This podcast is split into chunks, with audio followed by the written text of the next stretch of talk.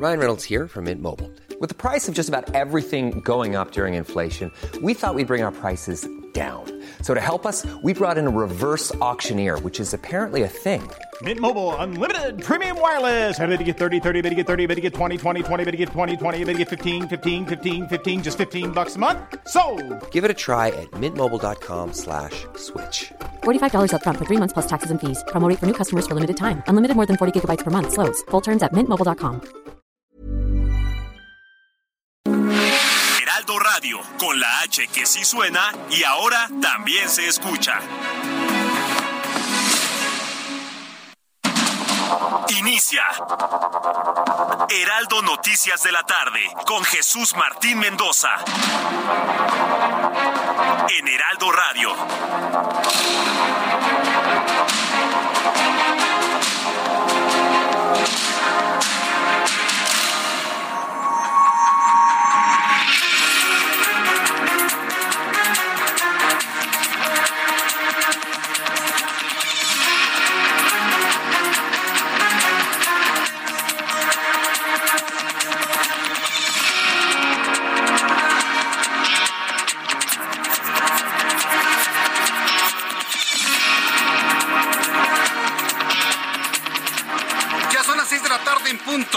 Centro de la República Mexicana. Bienvenidos, muy buenas tardes. Iniciamos el Heraldo Radio, correspondiente este martes 27 de diciembre del año 2022.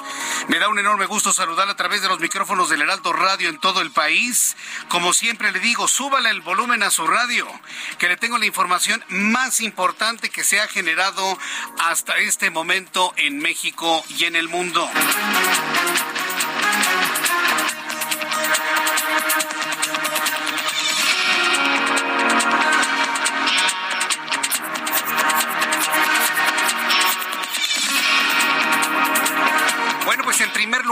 Este resumen de noticias, le voy a informar que el diario oficial de la Federación publicó esta tarde el decreto por el que se reforman los artículos 76 y 78 de la Ley Federal del Trabajo en materia de vacaciones.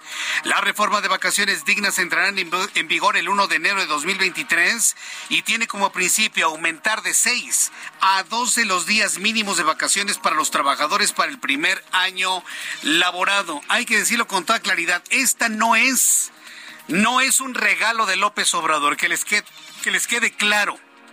No es un regalo de él. Es el resultado de un proceso legislativo y de un debate nacional ante la conveniencia de generar más días de descanso para los trabajadores en su primer año. Esto no es una dádiva. Esto no es un regalo de Obrador. Quítese eso de la mente. Ay, me dio más vacaciones mi presidente. Nada. Esto es el resultado de un trabajo legislativo. Y lo tengo que decir porque esta es una conquista de los trabajadores a través de su legislativo. No es una dádiva presidencial. Que quede claro, yo por lo menos me quedo tranquilo de haberlo aclarado en su momento. Esto no es una dádiva, un regalo, una migaja presidencial, no. Es una conquista laboral. Una conquista laboral buscada desde hace mucho tiempo y que se aprobó finalmente en el legislativo. Lo vamos a platicar un poco más adelante aquí en el Heraldo Radio. Mientras tanto, le informo que el Aeropuerto Internacional de la Ciudad de México anunció un aumento a la tarifa del uso de aeropuerto, el famoso TUA. Subirá un 7.7% a partir del primer día de 2023 y con esto el aumento del TUA tendrá un costo aproximado de 28 dólares, es decir, 560 pesos para vuelos nacionales y en el caso de vuelos internacionales será de 53 dólares que serán 1.060 pesos, es decir, al precio del boleto súmele mil pesos para quienes quieran hacer viajes internacionales. Nada más por poner nuestra planta en las instalaciones del Aeropuerto Internacional de la Ciudad de México. ¿Cómo la ven?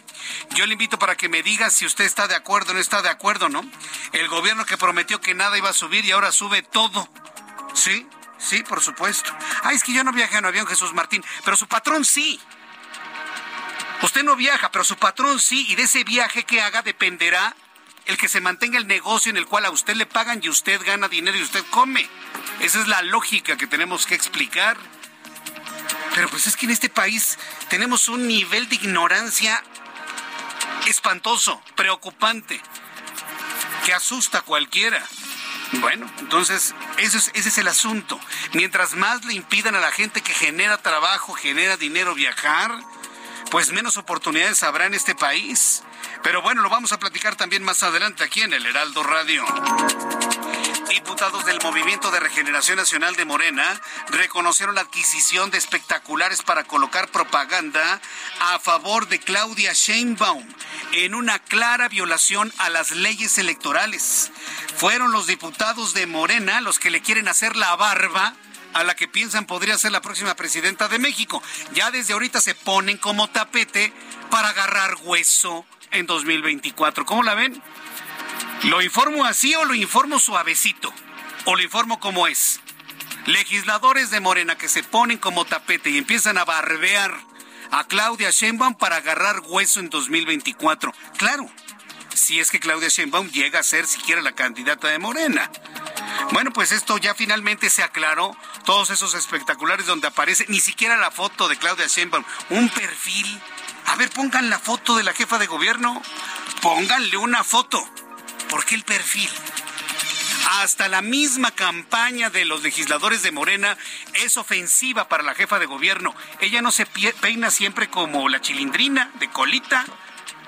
Esa campaña que hemos estado viendo en todo el país es inclusive ofensiva para Claudia Sheinbaum. Ella no se peina siempre así, con una colita de caballo. Pónganle una foto, a ver. Pongan una foto sin retoques. Listo. Y entonces vamos a conocer exactamente quién es la persona que podría ser próxima presidente de este país. Pero ya finalmente salió el peine. Fueron diputados de Morena y que le están haciendo la barba a la jefa de gobierno. Entonces, bueno, pues yo le invito a que me dé su opinión a través del Heraldo Radio. Le invito para que me escriba a través de Twitter, arroba Jesús Martín MX, a través de YouTube, en el canal Jesús Martín MX, y me diga qué es lo que opina de los espectaculares que aparecieron en todos lados con que es Claudia y ni siquiera la fotografía de la jefa de gobierno. Lo platicamos un poco más adelante aquí en el Heraldo Radio. Mientras tanto, la Comisión Nacional de los Derechos Humanos informó que enviará una nueva propuesta de, de integrante de Comité Técnico de Evaluación para la selección de consejeros del Instituto Nacional Electoral, luego de las críticas que se dieron por la designación de María del Socorro Pugaluébano. La Comisión Federal para la Protección contra Riesgos Sanitarios, la COFEPRIS, detectó la falsificación de siete medicamentos y la venta de un fármaco que no cuenta con autorización por parte de la agencia sanitaria. Entre los medicamentos irregulares que fueron detectados está Regonat, no ostenta registro sanitario y no han sido emitidos permisos de importación para este producto. La Corte Superior de los Estados Unidos, en Noticias Internacionales, en este resumen de noticias, de informó que la Corte Superior de los Estados Unidos ordenó este martes al gobierno del presidente Joe Biden mantener en vigor eh, de forma cautelar el título 42, la norma sanitaria que permite la expulsión inmediata de migrantes de la frontera. ¿No que Biden? Era de izquierda, no que Biden muy lindo, no que con Biden se acabaron las fronteras, no que Biden era la justicia. Yo le voy a decir una cosa, ni siquiera Donald Trump se atrevió a tanto, ¿eh? Ni siquiera Donald Trump se atrevió a tanto en contra de los migrantes. Me van a venir a decir misa que Donald Trump es el diablo. No es cierto. Es totalmente al revés. Ni Donald Trump se atrevió a tanto en contra de los migrantes. Lo único que tenía Donald Trump era claridoso. Y ni a los estadounidenses ni a los mexicanos les gusta que les digan sus verdades en la cara. Por eso cae mal Donald Trump. Pero de ahí, hacer esto que está pidiendo Joe Biden, perdóneme, pero ni en los momentos más violentos de Donald Trump se le hubiera ocurrido semejante cosa. La forma cautelar título 42 que permite la expulsión inmediata de los migrantes. Que vengan aquí los defensores o los contrarios a Donald Trump a que me den una explicación. Le voy a asegurar una, cosa, se les cayó el Internet. En Estados Unidos, al menos 52 personas han muerto como consecuencia de la tormenta invernal Elliot, que azotó al país durante este fin de semana de Navidad, 31 de ellos en el condado neoyorquino de Erie. La tormenta ártica también ha afectado los viajes de vacaciones con 3.000 vuelos cancelados dentro, hacia o fuera de los Estados Unidos hasta este martes por la tarde. La tarde con nueve minutos, hora del centro de la República Mexicana. Vamos a revisar la información del Valle de México. Un Valle de México hasta cierto punto tranquilo el día de hoy y totalmente en vivo y en directo, como hacemos siempre este programa de noticias. Entro en comunicación con mis compañeros Gerardo Galicia. Gusto en saludarte. Muy buenas tardes, Gerardo. El gusto es nuestro, Jesús Martín. Excelente tarde y tenemos información en la zona sur de la capital. Información importante, parece que luego de casi 12 horas de la suspensión del servicio del tren ligero entre la estación Xochimilco y Estadio Azteca, parece que ya en sus momentos se va a normalizar. Ya vimos eh, pasar el tren eh, varias veces por toda esta zona. Amigo, sigo eh, transmitiendo en vivo para radio. ¿Ya se va a abrir la estación? Ya, ya se va a abrir. Se normaliza el servicio en este momento. Muchas gracias. Nos confirma esta situación un oficial que resguarda justo la estación del tren ligero Francisco Goitia. En este momento, Jesús Martín, se normaliza el servicio del tren ligero. Excelente noticia para nuestros amigos que viven en la zona de Xochimilco. Ya pintos del Estadio Seca y Xochimilco de las puertas de las estaciones, así ya pueden abusar trenes poco al sur o en los puestos de la zona del Estadio Seca. Correcto, muchas gracias por la información, Gerardo. Se restablece el servicio del tren ligero. Usted se entera antes que nadie a través del Heraldo Radio. Ya puede utilizar el tren ligero. Se habían caído los cables, se cayó la estructura, hicieron pruebas, se dañó un tren. No, no, no, bueno. Todo el día sin tren ligero. Afortunadamente ya está todo el tramo dando servicio a los usuarios. Vamos con mi compañero Javier Ruiz en otro punto del Valle de México. Adelante, Javier. Gusto en saludarte.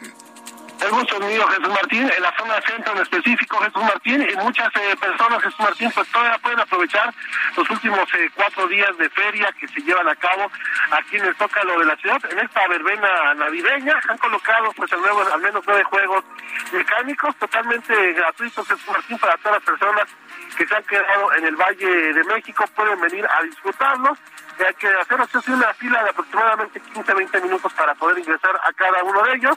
Y también pues tienen varias opciones, hay eh, escenarios musicales y de la misma manera algunas eh, cabañas o villas navideñas donde se pueden recrear pues niños, niños entre 3 y 5 años pueden jugar a la lotería y por supuesto también pueden apreciar el alumbrado público que se lleva pues, a cabo año con año. En esta ocasión, pues la principal actividad o la principal eh, pues eh, objetivo principal, espera que se llevó a cabo este año, pues es justamente este, este, este arreglo navideño que está justamente el 20 de noviembre, que es una piñata, unado a ello pues flores de Nochebuena y también frutas que han colocado en este punto elaboradas con luces tipo LED, únicamente pues sí manejar con precaución sobre 20 de noviembre, pues tenemos ya carga vehicular, al menos de la avenida José María Saga y para llegar hacia la zona del Palacio del, del Zócalo, hacia el Zócalo de la ciudad, y hay que tomar como alternativa el eje central. La zona aunque presenta carga vehicular todavía, el avance es bastante aceptable y la recomendación es, por supuesto, pues salir bien abrigados porque vaya que hace frío, e incluso pues ya muchas personas que Martín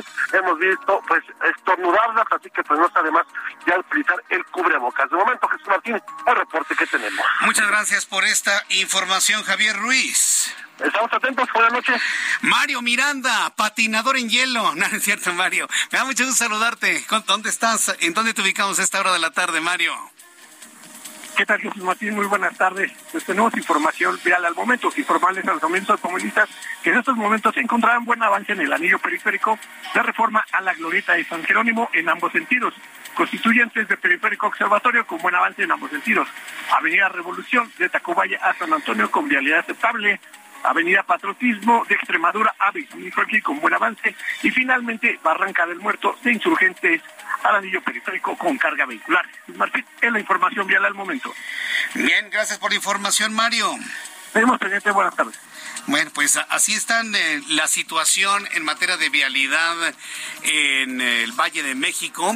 Se pronostica que caiga el termómetro, que haga mucho frío en los próximos minutos, pero hay pocas probabilidades de que llueva o que tengamos un fenómeno como el de anteayer.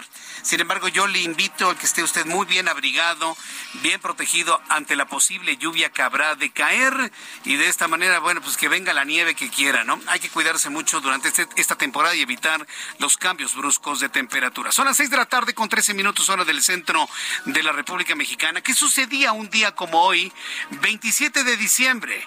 En México, el mundo y la historia. Abra Marriola.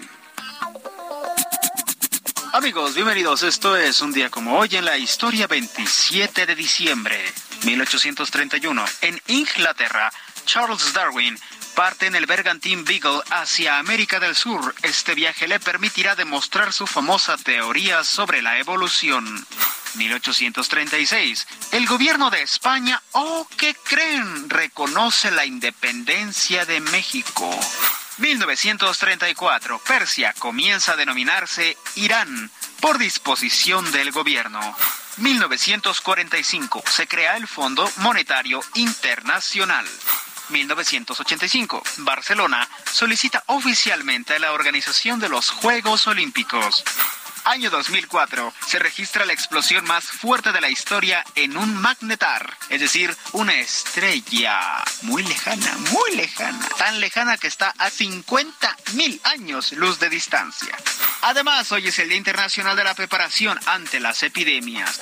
Amigos, esto fue un día como hoy en la historia. Muchas gracias. Gracias. Gracias, gracias. Que te vea muy bien, Abraham Arreola. Gracias a ti por las efemérides del día de hoy. Ya son las 6 de la con 15 minutos, 6 y cuarta hora del centro de la República Mexicana. Vamos a revisar las condiciones meteorológicas para las próximas horas. Hay muchas personas que quieren ver la nieve. Mire, yo le voy a decir una cosa. Si usted no tiene el aditamento adecuado para ir a la nieve, es decir, subir a la que por cierto ya se derritió la nieve, pero en caso de que vuelva a caer alguna nevada, si usted no tiene el aditamento, puede sufrir graves daños a su salud. Se necesitan zapatos especiales, ropa térmica especial, calcetas especiales, ropa antihumedad especial. Es decir, no es de que me pongo una bufanda, me cubro bien y vámonos a la nieve, no. Si usted se enfría de manera importante, podría inclusive hasta tener un, proceso de hipotermia. La recomendación es para que no lo haga si no tiene el equipamiento necesario. Inclusive le diría, si no tiene el equipamiento, las llantas necesarias para su vehículo. Si no tiene las llantas adecuadas, su se puede patinar y se puede ir a una barranca. No quiero ser un ave de mal augurio, simplemente le estoy diciendo objetivamente lo que puede ocurrir. Y aquí no se valen los valientes. Aquí simple y sencillamente las cosas son y son y se acabó. El Servicio Meteorológico Nacional, que depende de la Comisión Nacional del Agua, informa sobre un canal de baja presión y un nuevo frente frío. Viento de norte de 60 a 80 kilómetros por hora. Istmo y Golfo de Tehuantepec, viento con rachas de 60 a 70 kilómetros por hora. El pronóstico general nos indica según lo que ha dado a conocer el Servicio Meteorológico Nacional, que durante esta noche y madrugada el Frente Frío número 20 ingresará por el noreste del territorio nacional, se va a asociar con una vaguada polar y va a favorecer la probabilidad de chubascos en Baja California, lluvias aisladas en Sonora, olas de 1 a 3 metros de altura en la costa occidental de Baja California y rachas de viento hasta 70 kilómetros por hora en Baja California, Golfo de California, Chihuahua, Sonora, Coahuila, Nuevo León. Seguirá el intenso frío, pero en el norte de la República Mexicana. Estamos observando la posibilidad de que siga el intenso frío en el centro del país con estas masas nubosas gélidas que alcanzan sobre todo la parte oriental de la República Mexicana. Dice el meteorológico que para mañana el Frente Frío número 20 se va a extender sobre el noroeste de la República Mexicana, asociada con una vaguada polar y ocasionará chubascos y lluvias puntuales fuertes en dicha región, además, además de rachas fuertes de viento tolvaneras en el noroeste y norte del territorio nacional. Ya con estos elementos de la atmósfera les doy a conocer pronóstico del tiempo para las siguientes ciudades. Las temperaturas que nos reporta el Servicio Meteorológico Nacional son las siguientes. Mucha atención, por favor favor, súbale el volumen a su radio. En primer lugar, Acapulco Guerrero. Amigos que están huyendo del intenso frío del centro del país, de las zonas altas, pues se van a Acapulco. Aunque mire, le voy a decir una cosa, Acapulco está peligrosísimo. Si va a Acapulco, yo le recomiendo vaya usted a un hotel, todo incluido, se encierra en el hotel, aeropuerto, hotel, no salga del hotel, hotel, aeropuerto y se acabó. No salga, ¿eh? Peligrosísimo Acapulco. Pero el clima es delicioso. 27 grados en este momento, mínima 21, máxima 31. En Guadalajara, mínima 6, máxima 24, en este momento 20. En Monterrey, Nuevo León, mínima 7, máxima 19, 14 en este momento. Villahermosa, Tabasco, mínima 17, máxima 26, 22 en este instante. Mérida, Yucatán, con 21 grados en este momento, mínima 16, máxima 27. En Cuernavaca, Morelos, 12 grados la temperatura, mínima, máxima 22, 18 en este momento. En la ciudad de Houston, qué frío, mínima 2, máxima 14, en este momento 10 pero ya no es la temperatura de congelación. En la ciudad de Oaxaca, mínima 7, máxima 23, 18 en este momento. Y aquí en la capital de la República. Saludos amigos, se nos escuchan en todo el Valle de México. Hace frío, tenemos una temperatura de 16 grados, una temperatura mínima de 6 y la máxima 19 grados Celsius.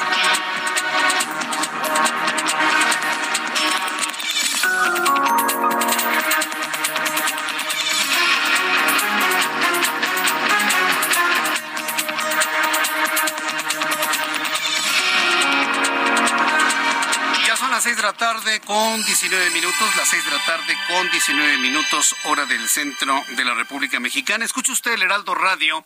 Yo soy Jesús Martín Mendoza con toda la información importante hasta este momento. Decirle que voy a estar con ustedes acompañándoles todo el día de hoy, martes, miércoles, jueves y viernes. Y el lunes, el primer día hábil de 2023, Dios nos, eh, nos ayude, evidentemente, si Dios quiere, estaremos aquí también acompañándole. Estaremos aquí todos los días, todos los días, para que de esta manera, bueno, usted tenga certeza de que quien le comparte las noticias estará acompañándole durante estos días, pues de vacaciones, de vacaciones para que usted lo, tome en cuenta de esta manera y nos acompañe, esté presente, me envíe sus comentarios, opiniones y todo lo que usted necesite. Bien, vamos a revisar la primera noticia del día de hoy y tiene que ver con estos casos de la rabia. Varias personas me han escrito a través de redes sociales con preocupación sobre estos casos de rabia, porque sí, yo entiendo. Hay muchas enfermedades en este momento, muchas enfermedades virales, que si el COVID, que el virus incisional, que el virus de la influenza, que el virus de esto, lo otro y aquello. Y ahora resulta que tenemos que estar coexistiendo con el virus de la rabia. Recordar que los niños que están enfermos de rabia, uno ya falleció, por cierto, ¿eh? prácticamente tiene muerte cerebral, eh, fueron mordidos por murciélagos. O sea, manejar roedores no es cualquier cosa. Y también le pido, no vaya a matar usted a los murciélagos. Simple y sencillamente cuida a sus niños. No los deje donde haya murciélagos. No los deje donde haya ratas. No los deje donde haya ardillas. Todos estos mamíferos transmiten el virus de la rabia. Bueno, informarle que la Secretaría de Salud de Oaxaca, Alma Lilia Velasco, su titular, Alma Lilia Hernández, confirmó que el estado de salud de dos de los tres menores de edad que fueron mordidos por murciélagos en Palo de Lima no es favorable. Agregó que se realizarán investigaciones necesarias para deslindar responsabilidades en caso de negligencia médica, como lo han denunciado los familiares de los menores.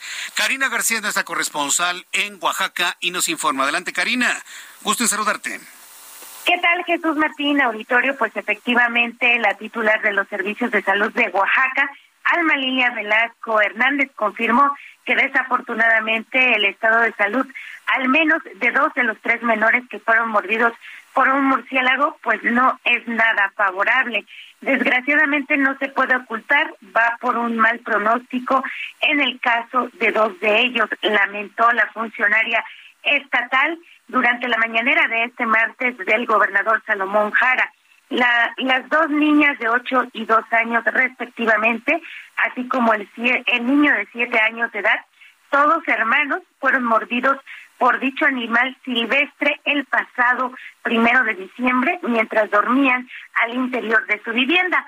Ahí la funcionaria destacó que desafortunadamente, debido a la alta marginación en la que vive esta familia, no cuentan con ventanas y puertas, por lo que el murciélago pudo entrar en la noche cuando ellos descansaban.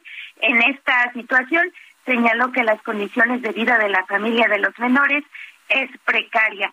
Se hace lo humanamente posible, agregó la funcionaria, quien manifestó que la menor de dos años de edad es la única que no presenta síntomas y que ha recibido el esquema de vacunación contra la rabia. Además, adelantó que podría ser esta noche o mañana temprano cuando reciban los resultados del Instituto de Diagnóstico y Referencia Epidemiológicos, el INDRE, para determinar si los, los menores de edad fueron contagiados por rabia. Sin embargo, debido a los síntomas, pues se les atiende de esta manera, Jesús Martín. Y comentarte también que el abuelo de los menores, Martín Bautista, ha declarado, eh, pues ya ha denunciado, más bien dicho, negligencia médica debido a que desde el primero de diciembre en que los menores fueron mordidos, acudieron a diversos centros de salud, por lo menos tres allá en la Sierra Sur, sin embargo, pues no los atendieron. Vaya. Bueno, pues estaremos atentos de lo que sigue informando la familia y los médicos allá. Entonces no hay pronóstico favorable para que los niños se salven. Karina, estaremos muy atentos de lo que nos informes desde Oaxaca. Muy buenas tardes. Hasta luego, muy buenas tardes. El virus de la rabia combinado con negligencia médica, dicen los padres de familia, como un niño que supuestamente debería tener su sistema inmunológico a todo lo que da, sucumbe ante la presencia de este virus y la atención supuestamente oportuna, es algo verdaderamente extraño. Eh, yo le invito para que se quede con nosotros después de los anuncios, le tengo más noticias, te invito para que me escriba a Twitter, arroba Jesús Martín MX, YouTube, canal Jesús Martín MX. Escucha las noticias de la tarde con Jesús Martín Mendoza. Regresamos.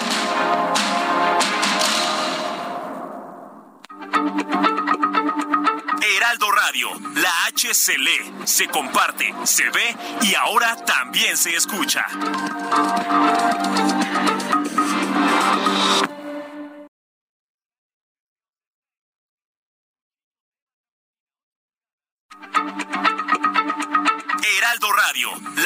Se lee, se comparte, se ve y ahora también se escucha.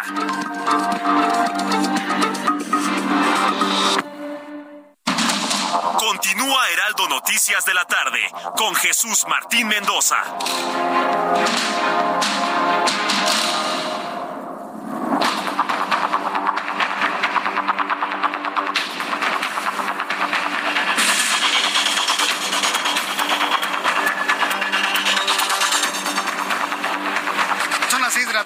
Con 30 minutos, las 6 de la tarde con 30 hora del centro de la República Mexicana. Gracias por sus comentarios. Estamos en YouTube, en el canal Jesús Martín MX y agradezco infinitamente los comentarios de usted que me sigue. Gracias para Daniel Batalla me dice Jesús Martín, las, las vacaciones sí fue un plan de López Obrador porque el aumento en las vacaciones provoca que el SDI de cada trabajador aumente y esto a su vez aumenta las cuotas del Seguro Social. Eh, hola Liliana Medina Temoaya, muchas gracias. Elizabeth Aguirre, qué bueno que estás aquí. Gracias Daniel. José Escorza, lástima que Platanito bajó su popularidad por su mal chiste de Devani. Bueno. Es divertido el hombre, pero evidentemente todo ese proceso sigue su curso. Arnaldo Hola paisana Laurita, también saluda a Ana María Montiel Sandoval, buenas tardes y qué frío. Eh, me está escribiendo también eh, Jesús Chapa, las mordeduras de los murciélagos no se sienten ya que inyectan una sustancia anestésica en la piel. Mira, buen dato. Marco Coello nos da los números de COVID-19. Me dice que la Secretaría de Salud informó de 31.909 casos más para un total de 7.222.611, 225 defunciones para un total de 331.030, índice de letalidad 4.58% en cuanto al COVID-19. Bueno, hay quienes, quienes tienen razón ¿eh? en este asunto del, de las vacaciones, del fin de semana. Fíjense que el Movimiento de Regeneración Nacional dio a conocer su propuesta para consejero electoral. Ya para el mes de abril se tendrán que elegir nuevos consejeros y varias entidades están haciendo sus propuestas. ¿Por qué cree que la Comisión Nacional de los Derechos Humanos quiere tener gente a modo? Pues para que aprueben las propuestas de Morena. ¿Saben a quién están proponiendo para ser consejero electoral del INE? ¿Sabe a quién? A Enrique Galván Ochoa. Ese señor yo lo conozco. Enrique Galván Ochoa. Enrique Galván Ochoa es un periodista chairo, completamente abyecto a López Obrador y desde hace mucho tiempo. Lo conozco. Él hacía análisis cuando yo trabajaba en Radio Red y se los hacía a Jacobo Zabludovsky. Vaya, para que se dé una idea, en el año 2006, cuando fue la elección donde ganó Felipe Calderón Hinojosa, estábamos en una transmisión del proceso electoral, Jacobo Saludowski y este servidor, y quienes hacían análisis eh, político era Enrique Galván Ochoa. Pues se salía al baño a cada rato, ¿no? O sea, aburridísimo el hombre, ¿no? Porque iba ganando Felipe Calderón. Y llegó un momento casi a la medianoche, llega a la cabina y le dice, Jacobo, ¿ya va ganando Andrés Manuel? yo ahí a un lado. Es una anécdota que yo viví en carne propia. Y yo así nada más viendo, digo, ¿este cuate? O sea, ¿cuál, es el interés de que gane Andrés Manuel? Como una anécdota de cuando yo conocí a ese señor, que se dice muy de la 4T, y vive a todo lujo en uno de los fraccionamientos más lujosos del centro del país. No le voy a decir cuál pero sí le puedo decir que vive a todo lujo. Ah, pero cuando hace análisis, no, sí, sí, sí, pues primero los pobres, sí, sí, la justa medianía, pero vive a todo lujo, en un campo de golf. Entonces, cuando yo me entero de esa propuesta, digo, ¿nos quieren ver la cara de tontos o qué? ¿Nos quieren ver la cara de ignorantes? ¿De que no nos vamos a dar cuenta? o de plano ya es así abierto el nivel de cinismo para decir, sí, mira, mis propuestas de consejeros electorales son adoradores de López Obrador. ¿Y qué, Jesús Martín? ¿Y qué? ¿A ti qué te importa? Hasta parece que los estoy oyendo. Yo hago lo que tengo que hacer, denunciarlo. No es una persona elegible debido a sus filias con el actual presidente de la República. Pero ya veremos finalmente cómo se, van a, se va a ir dando este acomodo de cosas o de situaciones rumbo a la renovación de los consejeros electorales allá en el mes de abril. Sí, porque el mes de abril ya se va Lorenzo Córdoba y otros consejeros electorales. Lo estaremos platicando en su momento, por supuesto. Cuando ya son las seis de la tarde con 34 minutos hora del centro de la República Mexicana, otra información, ¿quiere usted viajar? Le va a salir más caro. ¿Es usted del 20% de los ciudadanos mexicanos que se han subido a un avión? Pues pague más porque seguramente usted tiene mucho dinero. La tarifa de uso aeroportuario del TUA aumentará 7.7% en el Aeropuerto Internacional de la Ciudad de México a partir del 1 de enero de 2023. ¿Cómo por qué, gobierno de López Obrador? ¿Cómo por qué nos van a aumentar el TUA? ¿Cómo por qué? ¿Se han dado una vuelta para ver quiénes viajan en avión? Si están pensando que puro rico, perfumado, rubio de ojos verdes, están muy equivocados. Dense una vueltecita al aeropuerto, señores. Los costos del TUA para vuelos internacionales serán aproximadamente de 560 pesos, alrededor 28 dólares y 53.24 dólares, es decir, 1.060 pesos para viajes internacionales por cada pasajero, ¿eh? No creo que por grupo, por cada pasajero. El costo de la tarifa de uso aeroportuario está relacionado con el índice de precios al consumidor, el cual ha mantenido un alza constante durante todo el año de 2022. Y en este tipo de noticias no hay de que, ay, lo vamos a someter a consulta, fíjense que no nos gustó y vamos a hacer una consulta. No, no, no. Es una orden, punto, sube. Y si quiere lo paga y si no, pues no viaja, se va usted en camión. De ese tamaño es este tipo de decisiones en cuanto a la tarifa de uso de aeropuerto. Mientras tanto, la Comisión Federal para la Protección contra Riesgos Sanitarios, la COFEPRIS, alertó a la población por la falsificación de, de siete medicamentos que están a la venta en México así como por la comercialización de uno más que no cuenta con ninguna autorización. Este fenómeno de la falsificación de medicamentos ya tiene sus años, al menos tiene 15 años que por lo menos hizo visible en la República Mexicana y el problema lejos de controlarse se ha ido exacerbando. A ver, mucha atención, estos son los medicamentos que están siendo falsificados. Las pastillas Regonat, que cuyo sustancia activa es Regorafenib, ¿sí? Fabricado en la India por Natco Pharma Limited, con presentación de frasco de 28 tabletas de 40 miligramos, lote 702552. Está siendo falsificada la buscapina, iosina metamisol sódico. Lote BMXA 001, BMXA 002, que se venden en presentación de 10 miligramos y 250 miligramos la buscapina que tiene estas dos sustancias, iosina y metamisol sódico. Otro medicamento que está siendo falsificado, que por cierto ya no lo recetan mucho los médicos por eh, los riesgos hepáticos que conlleva, pero es un grandioso medicamento para el dolor, ¿eh? la neomelubrina. Está siendo falsificada la neomelubrina. Formulación farmacéutica de 500 miligramos de lote B264718, impreso en la caja, mientras que en el empaque metálico se señala el lote B204718, ambos con fecha de caducidad diciembre de 2023. Acaba de comprar neomelubrina, revísela por favor. Otro medicamento que está siendo falsificado y que debe usted inmediatamente dar aviso es el ribotril en presentación de solución, es decir, en jarabe de 2.5 miligramos, presenta un falso sello de seguridad transparente. Entonces, una de las formas en las que usted puede de, alguna manera asegurarse que el medicamento es auténtico es comprando en las grandes farmacias de línea. Ahí es donde usted tiene toda la seguridad por las... Eh, por los controles que tienen que el medicamento que usted va a comprar es auténtico, es seguro. No sucede lo mismo con las farmacias chiquitas que están metidas en algunas eh, colonias o en algunas zonas de la República Mexicana alejadas. No digo que ahí vendan eh, falsificado, pero están más susceptibles a que comercialicen algo falsificado no por culpa del farmacéutico, sino por quien lo distribuye. Entonces, por favor, tome en cuenta esto. Le repito los nombres de los medicamentos que están en este momento siendo retirados del mercado. Regonat, buscapina, neomelubrina, ribotril.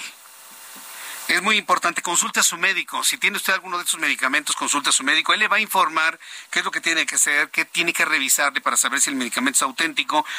Si usted lo acaba de comprar y resulta que es de estos lotes, vaya a su farmacia y comente, oye, este medicamento es alterado, este medicamento es falsificado, lo escuché en la radio, lo escuché en el Heraldo Radio, Heraldo Televisión, en el Heraldo Web y de esta manera pues tienen que actuar en consecuencia. Es muy, muy importante ello, por favor. Bien, continuamos con la información cuando son las 6 de la tarde con 40 minutos hora del centro de la República Mexicana. ¿Se acuerda usted del asesinato de Ángel Yael? Este muchacho que fue asesinado por un exceso de un elemento de la Guardia Nacional. Bueno, pues la Comisión Nacional de los Derechos Humanos, esa es la nota, ¿eh? revivió la CNDH. Yo no lo puedo creer de la señora Piedra. Yo pensé que ya estaba pues ya, ya entregada a López Obrador y ya, en su casa sin tener que trabajar. Pero no, mire, la CNDH emitió una recomendación en contra de la Guardia Nacional por el asesinato de Ángel Yael. Gabriela Montejano, nuestra corresponsal en Guanajuato, nos informa. Adelante, Gabriela. ¿Cómo te va? Bienvenida. Gracias, muy buenas noches. Así es como ya lo refieres, la Comisión Nacional de Derechos Humanos envió una recomendación a la Secretaría de Seguridad y Protección Ciudadana de la Federación Rosa Isela Rodríguez Velázquez por el uso excesivo de la fuerza por parte de elementos de la Guardia Nacional en contra de estudiantes de la Universidad de Guanajuato. El pasado 27 de abril, cuatro estudiantes salían de un convivio en un terreno cercano a la Universidad de Guanajuato, en el municipio de Irapuato, cuando elementos de la Guardia Nacional dispararon en contra del vehículo en el que viajaban, asesinando a uno de ellos de nombre Ángel Yael e hiriendo de gravedad a una segunda estudiante. En la recomendación número 80 VG diagonal 2022, la CNDH pidió inscribir en el Registro Nacional de Víctimas a los cuatro estudiantes que se encontraban en el momento del asesinato y a siete más considerarlos como víctimas indirectas. De la misma manera, recomendó gestionar una beca para garantizar que los tres estudiantes sobrevivientes al hecho puedan continuar con sus estudios a nivel superior. En el documento, con fecha del 30 de noviembre del 2022, la CNDH indicó que al momento hay dos elementos de la Guardia Nacional señalados por el asesinato de Ángel y el intento de homicidio de tres estudiantes más. Uno de los elementos permanece en una cárcel militar y el segundo en libertad, ambos en un proceso de investigación. Este es mi reporte desde el estado de Guanajuato. Muchas gracias, que te vaya muy bien. Buenas noches. Adiós. Es nuestra corresponsal en Guanajuato. Y bueno, pues estaremos atentos de lo que se responda ante esta recomendación de la CNDH. Esto nada más, mire, esta recomendación nada más para taparle el ojo al macho. La verdad se ha dicho, ¿eh? es nada más para atacar, taparle el ojo al macho, porque la CNDH ha desaparecido. No hay CNDH. No existe. Se acabó, sucumbió. Está en manos de una adoradora de López Obrador. Jamás van a hacer algo en contra del gobierno. Esto es así como para que, mira, para que no digan en los medios de comunicación. No nos tragamos ese cuento, señora Piedra. Lo que menos les importa, ¿sí? Es saber quién mató a este pobre muchacho. Lo que más les importa es que no ataquen a su presidente. Eso me queda completamente claro. Y ya que estamos hablando de la Comisión Nacional de los Derechos Humanos, esta comisión sorprendentemente que ha despertado, que tiene eh, eh, información mediática, dio a conocer que enviará una nueva propuesta de integrante de Comité Técnico de Evaluación para la selección de consejeros del Instituto Nacional Electoral, luego de las críticas que se dieron por la designación de María del Socorro Pugo Luébano, y ayer la CNDH emitió una recomendación por el asesinato de este joven. Bueno, entonces ha estado activa, insisto. Esta forma de hacer las cosas yo no se lo creo a la CNDH. La CNDH no existe desde que la señora Piedra está como ombudsperson, simplemente no existe, no hay, no existe, punto. No, se diga más. Bueno, en otros asuntos, después de difundirse un video donde presuntos miembros de un grupo delictivo entregan despensas y juguetes a los ciudadanos, fíjese, esto llamó poderosamente la atención. Ya lo sabemos, el crimen organizado, pues haciendo lo que hace, ¿no? Pues tratando de tener apoyos ciudadanos a través de las dádivas. Eso de alguna manera sabemos que el crimen siempre lo ha hecho. Pues hay lugares de la República Mexicana en donde es más respetado el narcotraficante que el presidente municipal. Porque mientras el presidente municipal se roba la lana, no estoy hablando de alguien en específico, sino en general, mientras los políticos de los partidos se roban la lana y no hacen ninguna obra pública, los narcotraficantes que hacen reparten dinero, reparten despensas, reparten juguetes, reparten cosas. Ese es el fenómeno que ocurre aquí en México. Y bueno, pues sabiendo, sabedores de que la sociedad mexicana es proclive al regalo, proclive a extender la mano y tener cosas sin que les cueste absolutamente nada, de cualquier estrato social, ¿eh? Y de cualquier rango económico, ahí sí no importa, ¿eh? Pues vimos y nos no nos sorprendió ver a narcotraficantes o a grupos criminales regalando cosas, pantallas, cosas útiles para la gente. ¿no? Después de difundirse este video donde estos miembros de un grupo delictivo entregan pues despensas, juguetes, electrodomésticos, electrónicos a la, la ciudadanía, allá en Jalisco, en una población de Jalisco, la gente estaba encantada el presidente mexicano pidió al pueblo a no dejarse manipular y no recibir estos regalos, porque el crimen organizado busca usar a la población civil como escudo y ponerlos en contra de las Fuerzas Armadas y de la Guardia Nacional. Eso dijo el presidente mexicano. Y cuando él da dádivas, y cuando él hace programas inútiles o innecesarios, y cuando él regala dinero, ¿no es lo mismo, presidente? Vamos con mi compañero Iván Saldaña, reportero del Heraldo Media Group, quien nos informa. Adelante, Iván. Jesús Martín, amigos del auditorio, buenas tardes. Sí, dijo que con el apoyo de bases sociales, pues el crimen organizado busca obstruir la instalación y operación también de cuarteles de la Guardia Nacional e incluso tiene bloqueados, reveló, dijo que tiene bloqueados cuatro en Jalisco, Chihuahua y Michoacán, eh, y pues señaló esta, esta, esta revelación que hizo el presidente, pues fue en razón de esto, del video que se difundió, se le preguntó al presidente López Obrador acerca de este video donde pues integrantes de este eh, cártel pues están repartiendo estos juguetes electrónicos a la población en Guadalajara eh, y pues la recomendación del presidente fue esa, no dejarse manipular por las bandas criminales. Pero escuchemos cómo lo dijo este este martes en la conferencia mañanera en Palacio Nacional. Es un mecanismo para poner por delante a la gente cuando hay una acción de la Guardia Nacional o de cualquier otra corporación. Últimamente están queriendo algunos grupos reactivar este mecanismo de apoyar a la gente. Que le digo a la gente, pues que no se dejen manipular, que no protejan a estas bandas, que no se dejen de hecho, explicó también eh, Jesús Martín que, por ejemplo, en Jalisco hay manifestaciones aparentemente espontáneas que no quieren a la Guardia Nacional y lo mismo dice ocurre en Chihuahua y Michoacán.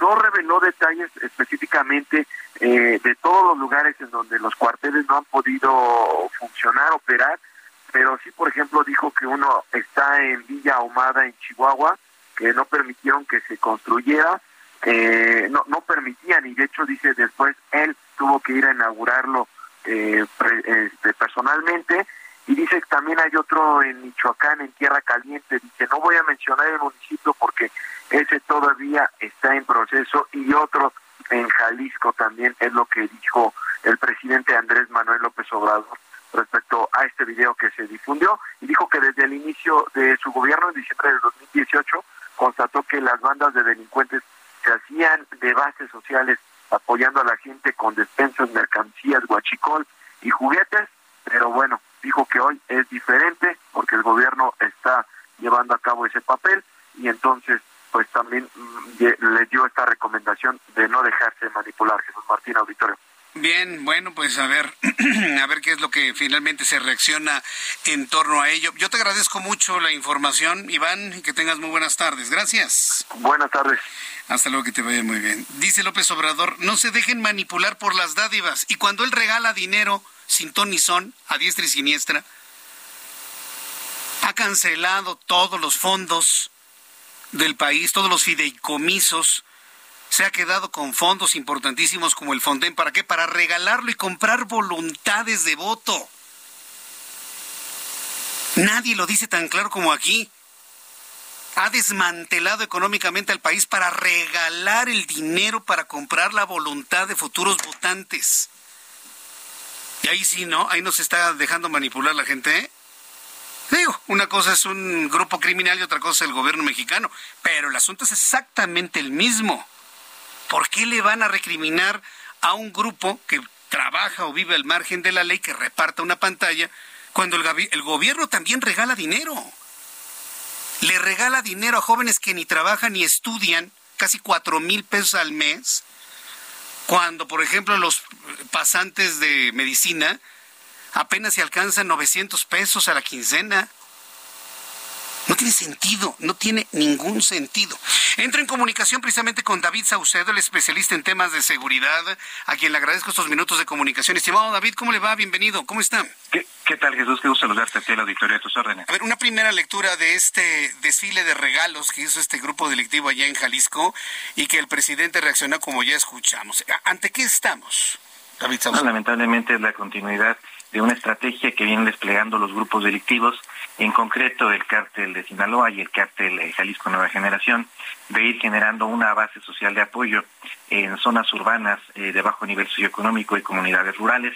Les entregan juguetes en fechas clave, en 6 de enero, en 30 de abril. También entregan enseres y electrodomésticos en 10 de mayo.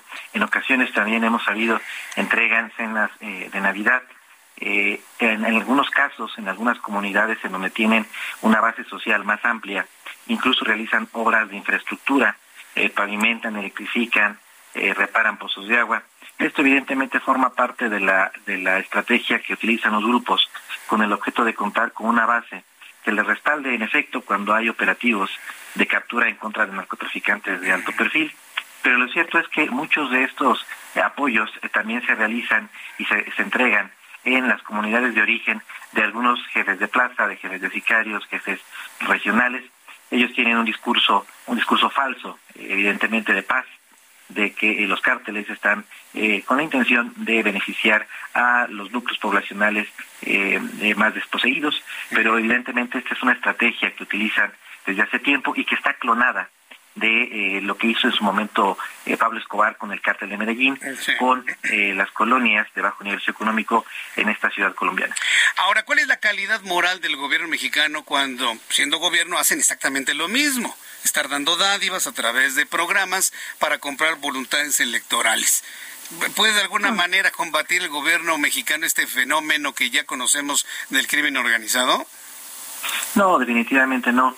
Eh, de hecho, eh, desde hace tiempo, los distintos programas asistenciales del Estado mexicano, desde los tiempos de Procampo, eh, incluso me voy un poquito más atrás, tú recordarás el Programa Nacional de Solidaridad en los tiempos de Carlos Salinas, que consistía justamente esto, en la entrega de ciertos satisfactores, ciertas dádivas, con el objeto de generar una base electoral, un voto duro a favor de ciertos partidos políticos, en su momento el PRI, actualmente Morena, la entrega de las transferencias en efectivo de recursos hacia segmentos de la población que son más eh, proclives a votar por eh, los candidatos del presidente. Pues se trata, en efecto, como tú bien señalas eh, en, el, en el reportaje previo a esta conversación, que se trata de la misma lógica, es decir, obtener el respaldo ciudadano, el respaldo social, mediante la entrega de apoyos, ya sea económicos o en especie. Te diría que inclusive los narcotraficantes también en ocasiones financian fiestas patronales, pagan bailes, llevan grupos musicales, es decir, es una extraña mezcla de, pan y circo con el objeto de obtener y crear esta base social de apoyo. Bien, eh, tomando en cuenta esto y otros fenómenos, ¿cómo arrancamos en materia de seguridad 2023? En este minuto que me queda, por favor. Estamos en espera de la reacción del cártel Jalisco luego de la detención de eh, Tony Montana, también en espera de la reacción del gobierno de los Estados Unidos para ver si va a solicitar la extradición de este personaje. En paralelo, eh, estamos viendo una contracción del cártel de Sinaloa dentro de sus propias fronteras de, de, todos modos vasto narcoimperio. No pinta bien el año en materia de seguridad. La Guardia Nacional aún se encuentra en formación y pareciera que va a ser este eh, un fin de sexenio sangriento. Bien, pues yo quiero agradecerle mucho, mucho este tiempo, David Saucedo, el que me haya tomado la comunicación a esta hora de la tarde. Una vez que arranca el 2023, hacemos una nueva evaluación de cómo arrancamos en materia de inseguridad en un país donde la autoridad dice que todo va a la baja, pero que la percepción nos dice que todo va a la alza. Muchas gracias, David. Claro que sí, Jesús, con todo gusto. Saludos. Hasta luego, muchos saludos. Es David Saucedo, especialista en temas de seguridad.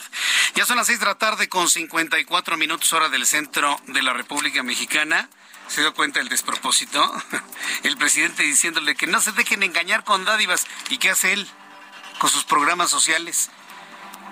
Y desfondando la economía mexicana para regalar el dinero y comprar el voto a futuro de los más ignorantes en cuanto a política nacional. No, no, no, de, verdad es de cuento, ¿eh? Es, como para una verdadera novela de terror lo que estamos viviendo.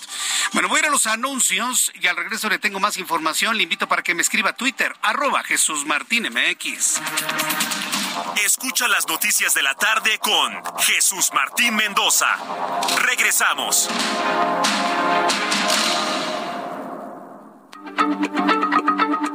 Heraldo Radio, la H se lee, se comparte, se ve y ahora también se escucha.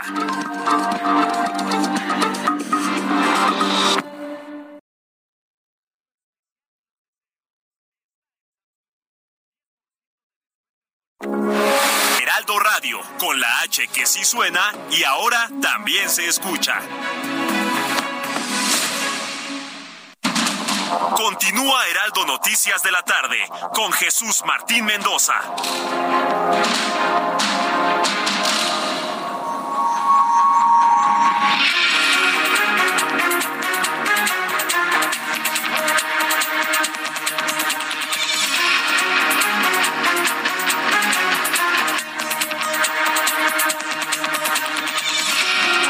Las siete en punto, hora del centro de la República Mexicana. Le presento un resumen con las noticias más importantes en el Heraldo Radio.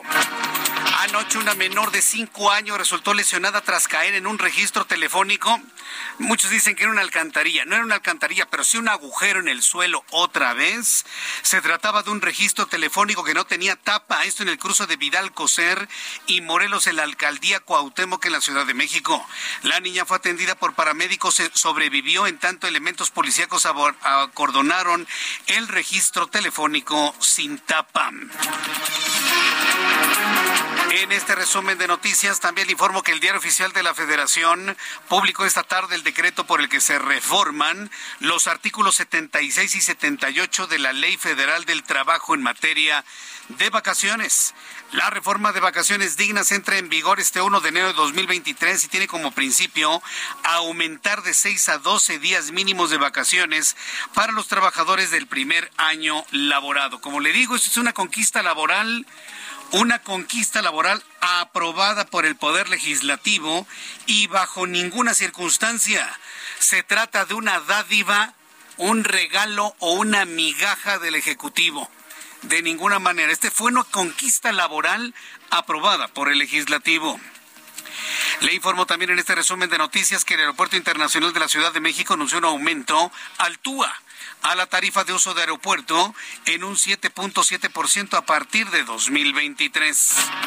Le informo que diputados del Movimiento de Regeneración Nacional de Morena reconocieron la adquisición de espectaculares para colocar propaganda a favor de la jefa de gobierno Claudia Sheinbaum. Estos espectaculares en donde ni siquiera se atreven a publicar una fotografía de la jefa de gobierno, nada más un perfil con una cola de caballo que no siempre utiliza. Desde mi punto de vista, esa imagen es hasta ofensiva para la jefa de gobierno, no presentar su rostro. Bueno, pues resulta que no es de ella, ni de su dinero, ni del gobierno de la Ciudad de México. Es un acto de barberismo por parte de lo, eso lo digo yo, ¿eh? ¿eh? por parte de legisladores del Movimiento de Regeneración Nacional que ya están buscando hueso con Claudia Sheinbaum en el remoto caso de que se convierta en presidente de este país. Ya le están haciendo la barba, ya andan buscando hueso y ellos son los responsables de ese derroche de dinero en espectaculares que ni siquiera se atreve a presentar el rostro de la jefa de gobierno. David Saucedo, especialista en temas de seguridad, informó en entrevistas hace unos minutos aquí en el Heraldo Radio que la estrategia del crimen organizado sobre regalar juguetes, electrodomésticos o infraestructura para la ciudadanía es para obtener un respaldo en la población civil, especialmente cuando existan operativos de las Fuerzas Armadas. Agregó que el gobierno utiliza esta misma estrategia para obtener el respaldo ciudadano y un voto duro en las elecciones a cambio de apoyos. Esto dijo Saucedo. Lamentablemente es la continuidad de una estrategia que vienen desplegando los grupos delictivos de ir generando una base social de apoyo. Esto evidentemente forma parte de la, de la estrategia que utilizan los grupos con el objeto de contar con una base que les respalde en efecto cuando hay operativos de captura en contra de narcotraficantes de alto perfil, en la entrega de ciertos satisfactores, ciertas dádivas, con el objeto de generar una base electoral un voto duro a favor de ciertos partidos políticos, en su momento el PRI, actualmente Morena, que se trata de la misma lógica, es decir, eh, obtener el respaldo ciudadano, el respaldo social, mediante la entrega de apoyos, ya sea económicos o en especie. Bueno, tal y como ya la adelanté y sigue siendo noticia para las personas que nos acaban de sintonizar, tres, eh, nos acaban de sintonizar, la jefa de gobierno de la Ciudad de México se deslindó de los espectaculares con la leyenda es Claudia que se ubican en distintos estados de la República Mexicana y que presuntamente fueron pagados por diputados federales de Morena que apoyan su candidatura, apoyan su candidatura, quieren hueso, lo vuelvo a decir. Qué putrefacción de la política de este partido político buscando hueso, barbeando a la jefa de gobierno con unos espectaculares y una campaña deleznable. Pongan el rostro de la jefa de gobierno. ¿Quieren candidatearla? ¿Quieren impulsarla? Pongan su rostro y pongan Claudia Sheinbaum para presidenta. Órale. ¿No les importa la ley? ¿Quieren violentar la ley, diputados de Morena? Háganlo con... Sí, con esos dos. Pantalones, estoy diciendo. Háganlo con pantalones. Rostro la jefa de gobierno. Claudia Sheinbaum para presidente 2024. Háganlo así. Ahí andan ahí con que es Claudia. Y, ponen ahí un, un, un, perfil que ni siquiera es Claudia Sheinbaum. ¿Qué clase de campañas son esas, señores? ¿Quieren hacerse los muy valientes y que no respetan la Constitución? Háganlo como yo les digo. A ver si se atreven.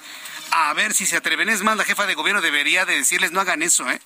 Porque aparte la ofenden al no poner su rostro completo en esos espectaculares.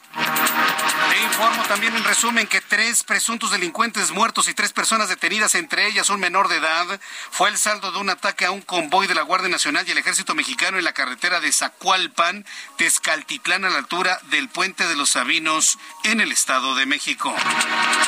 El Servicio Nacional de Meteorología de Miami reportó temperaturas bajas de hasta 10 grados en Florida. Claro, 10 grados en Florida es como un invierno en Siberia. 10 grados en Florida, bueno, 10 grados Celsius en la Florida por tres días consecutivos, temperaturas más bajas registradas desde hace más de tres décadas. Además, Miami fue afectada por la caída de aguanieve en las últimas horas. La Arquidiócesis Primada de México aseguró que el abuso sexual sí está tipificado como delito dentro de la Iglesia Católica. Declaraciones que la Arquidiócesis otorgó, como respuesta ante los dichos del ex sacerdote Alberto Atié, quien señaló a la Iglesia Católica por no tipificar el abuso sexual como delito y guardar confidencialidad. Bueno, es que Alberto Atié, ¿quién es Alberto Atié? Pobre hombre, está dolido, porque no, no fue ni arzobispo ni nada importante Él se la pasa pateando a la Iglesia Católica, pero no, claro, claro, y más con Carlos Aguiar Retes, nuestro arzobispo primado de México. Él está puestísimo a que cualquier denuncia de un sacerdote acusado de violencia sexual se va directamente denunciado y se va a la cárcel. Si Alberto Atié dice que la iglesia los protege, eso es una mentira, Alberto Atié. Y te lo digo aquí enfrente y en cualquier momento. Me consta que la Iglesia Católica, la misma Iglesia, ha mandado a juicio a muchos sacerdotes denunciados por actividades sexuales impropias en contra de mujeres y en contra de niños. Así que bueno, pues contestarle a Alberto Atié, ya estuvo bueno de resentimiento, señor. Vuélvase musulmano a ver qué hace, pero ya quítese el resentimiento contra la Iglesia Católica, ¿sí? Porque hoy es noticia y mañana ya nadie se va a acordar de usted.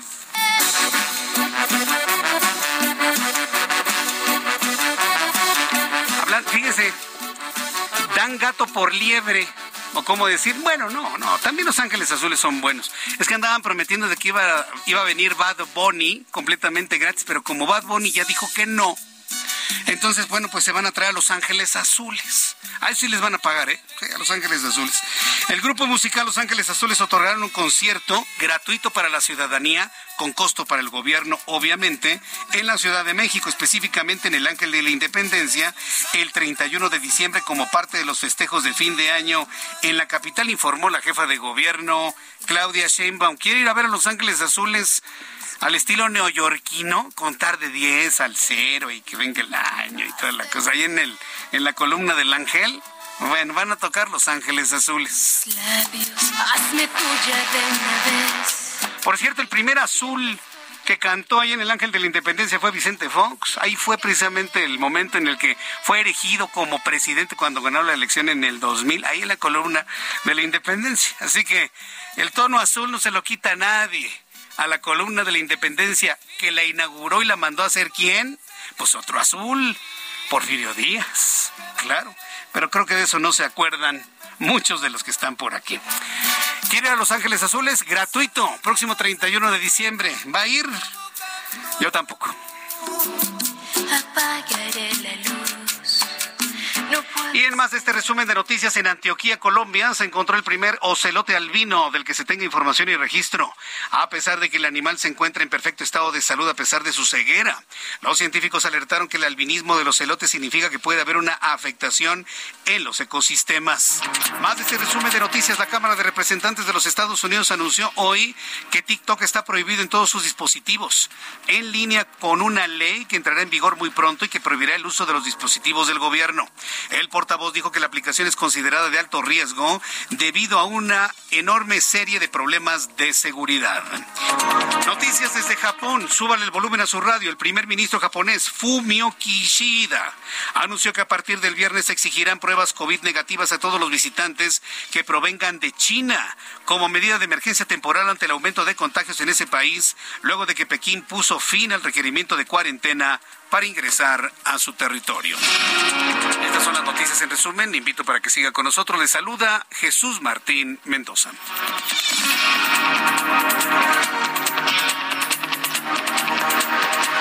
Las 7 con 10, las 19 horas con 10 minutos, hora del centro de la República Mexicana. Escucha usted el Heraldo Radio. Yo soy Jesús Martín Mendoza y me da mucho gusto saludarlo a esta hora de la tarde. Bien, le informo que mi compañero Gerardo Galicia nos tiene más información de la vialidad a esta hora de la tarde. Adelante, Gerardo, gusto en saludarte. Buenas tardes.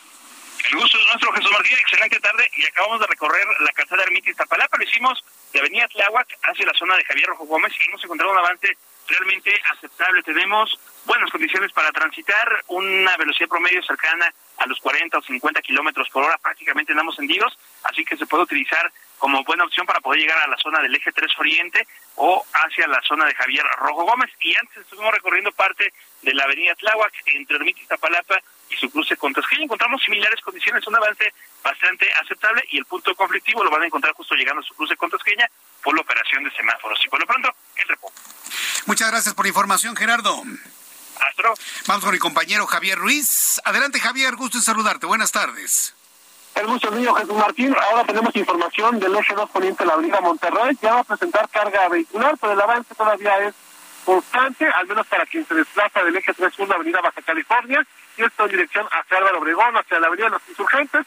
Más adelante sí encontramos un rezago principalmente para cruzar Chapultepec, pero en general el avance todavía es constante, incluso para llegar hacia la columna del Ángel de la Independencia. En lo que corresponde a la Avenida Medellín, aquí encontramos en general también buen avance vehicular, prácticamente desde Campeche y para llegar hacia Viaducto, más adelante hacia el eje 4 sur, la avenida Xola y finalmente Chapultepec, aquí sí vamos a encontrar carga vehicular intensa una vez que se deja atrás la estación del Metro Sevilla y para cruzar la avenida de los Insurgentes, más adelante llegando a la colonia de los doctores, nuevamente baja la carga vehicular en dirección hacia el eje central Lázaro Cárdenas. Jesús Martín, el reporte que tenemos. Muchas gracias por la información, Javier Ruiz. Estamos atentos, noches. Hasta luego, que te vaya muy bien, muy buenas noches. Vamos con mi compañero Mario Miranda en otro punto del Valle de México. Adelante, Mario, gusto en saludarte, Mario. ¿Qué tal, Jesús Martín? Muy buenas noches. Tenemos información vial al momento. Informarles a los amigos automovilistas que en estos momentos se encontrarán carga vehicular en el circuito interior de Churubusco en el tramo de insurgentes a Cantada de Salpan. Hasta este punto, la vialidad mejora en dirección al aeropuerto. En el sentido opuesto de Rechurubusco, en dirección a la avenida Patriotismo, tenemos buen avance vehicular. Avenida Patriotismo de Extremadura al viaducto de Becerra con buen avance. Avenida Revolución de Tacubaya, Miscoa con carga vehicular. Pasando este punto, la vialidad mejora en dirección a Barranca del Muerto. Y finalmente, el eje 8 Sur José María Rico con carga vehicular de insurgentes a la Avenida Universidad. Jesús Martín, es la información vial. Muchas gracias por la información, Mario. Seguimos atentos con toda la información. 7.13, las 19 horas con 13 minutos, hora del centro de la República Mexicana. Continuamos con más información aquí en el Heraldo Radio. Y bueno, pues quiero informarle lo siguiente, bueno, agradecerle sus comentarios y opiniones a través de Twitter, arroba Jesús Martín MX, y a través de YouTube en el canal Jesús Martín MX. De repente, así como acto milagroso, apareció la Comisión Nacional de los Derechos Humanos. Lo digo con toda responsabilidad y se lo digo yo, Jesús Martín Mendoza. Esta comisión ha dejado de existir. Desde que llegó la señora Piedra, que es amiga, militante, abyecta, ponga usted el calificativo que usted quiera, de López Obrador, ha perdido toda independencia esta, esta comisión no se ha pronunciado por cosas importantes. Ah, pero sí se pronuncia en el sentido de las persecuciones y de los molinos de viento del Quijote que tenemos ahí en el Palacio Nacional. Ahí sí, para que vean. Por lo tanto, la noticia de hoy verdaderamente me sorprende porque la Comisión Nacional de los Derechos Humanos informó que enviará una nueva propuesta de integrante del Comité Técnico de Evaluación para la Selección de Consejeros del Instituto Nacional Electoral. Acuérdense que la primera propuesta simple y olímpicamente se brincaron al Consejo Consultivo de la CNDH, que no puede ver ni en pintura esta señora, que se pinta el color de color rojo, el naranja, el cabello. ¿sí? Bueno, luego de las críticas que se dieron por la designación de María del Socorro Puga Luébano, ayer la Comisión Nacional de los Derechos Humanos emitió una recomendación por el asesinato de un estudiante en Guanajuato. Bueno, esto ya se lo habíamos eh, comentado también con Gabriela Montejano, se lo vuelvo a plantear para que usted vea la situación que prevalece dentro. No va a pasar nada ¿eh? con esta recomendación. Acuérdese que todo lo que está en contra del ejército en este momento el presidente no lo deja pasar, por eso a mí me da la impresión de que es nada más algo así para, para dorar la píldora, ¿no? Para hacerse de la vista gorda, ¿no? Por así decirlo. Bueno, en otro asunto, anoche una menor de cinco años resultó lesionada tras caer en un registro telefónico eh, que no tenía tapa. Otra vez el fenómeno de personas que caen a lugares, lumbreras, agujeros, en donde se han robado las tapas. ¿Quién se roba las tapas? La gente en situación de calle. Ellos se roban las tapas, los llevan a lugares para que sean fundidos como hierro, les dan 50, 100 pesos y con eso usted que se cree que se compran un taco, ay, por favor, habría que ser sumamente inocentes. Un poco más adelante voy a tener comunicación eh, con Aníbal Cáñez Morales, diputado local y secretario de la Comisión de Administración y Procuración de Justicia de la Cámara de Diputados. Vamos a platicar con él para que nos diga cómo se está avanzando en este fenómeno, porque está causando lesiones y ya hasta dos fallecidos el hecho de que se roban las tapas y no hay la vigilancia para volver a colocar nuevas. Parecería un asunto de poca importancia, pero no. Ahí puede caer uno de sus hijos y cuando caiga uno de sus hijos, bueno, entonces ahí sí va a ser un escandalazo, ¿no? Entonces sí, sí, le pido por favor que tenga un poco de sensibilidad a este tipo de noticias porque no pueden estar ocurriendo en la Ciudad de México.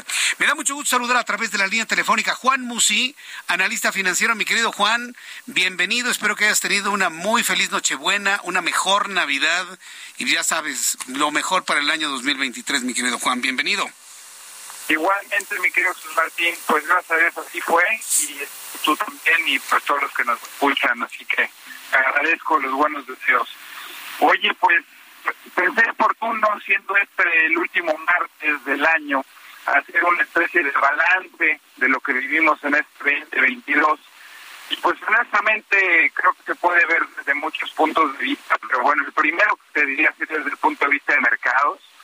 Yo fíjate que creo que alguna vez te lo comenté al aire desde que trabajo en esto, en esto del análisis económico financiero y en manejar portafolios de inversión, pocos años tan difíciles como este, Jesús Martín. Me atrevo a decir el único año que supera este en cuanto a difícil que me tocó vivir.